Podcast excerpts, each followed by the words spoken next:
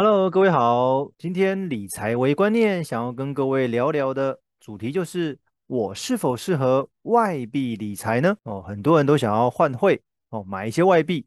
那到底是买来出国用，还是买来投资？这到底有什么差别呢？很多人想要使用外币理财，最主要就是赚取利率汇差。哦，其中又以外币定存为最多，通常要比台币定存利率高很多，而且受大众欢迎。但是世界那么大，外币那么多种，到底要怎么选？首先，我们要先了解货币的种类，大致上分三类。第一个叫做避险型货币，主要主要它是规避国际贸易或者金融市场波动所产生的各式风险。那它流动性算蛮高的，而且币值相对稳定。这这里面主要是以日元为首。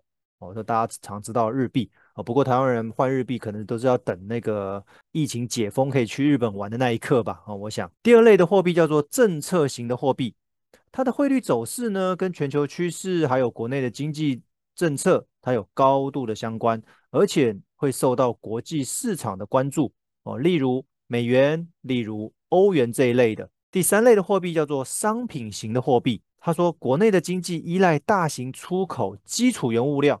哦，农产品、粮食或者能源为主，它的货币常会受到原物料价格而产生波动。例如，哦，各位之前常常也会有些民众买的纽币，还有澳币。所以啦，外币理财是拓展你资产布局的一个方法，有机会可以让你赚到汇差，提升投资效率。哦，还能适时的分散单一货币的一个风险。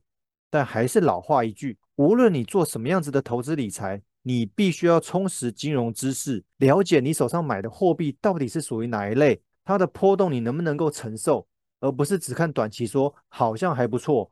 因为说真的，我们不是什么外汇交易员哦，你今天不可能每天都在买卖外币赚那个汇差哦，你的那个投资的成本资金也没有那么多。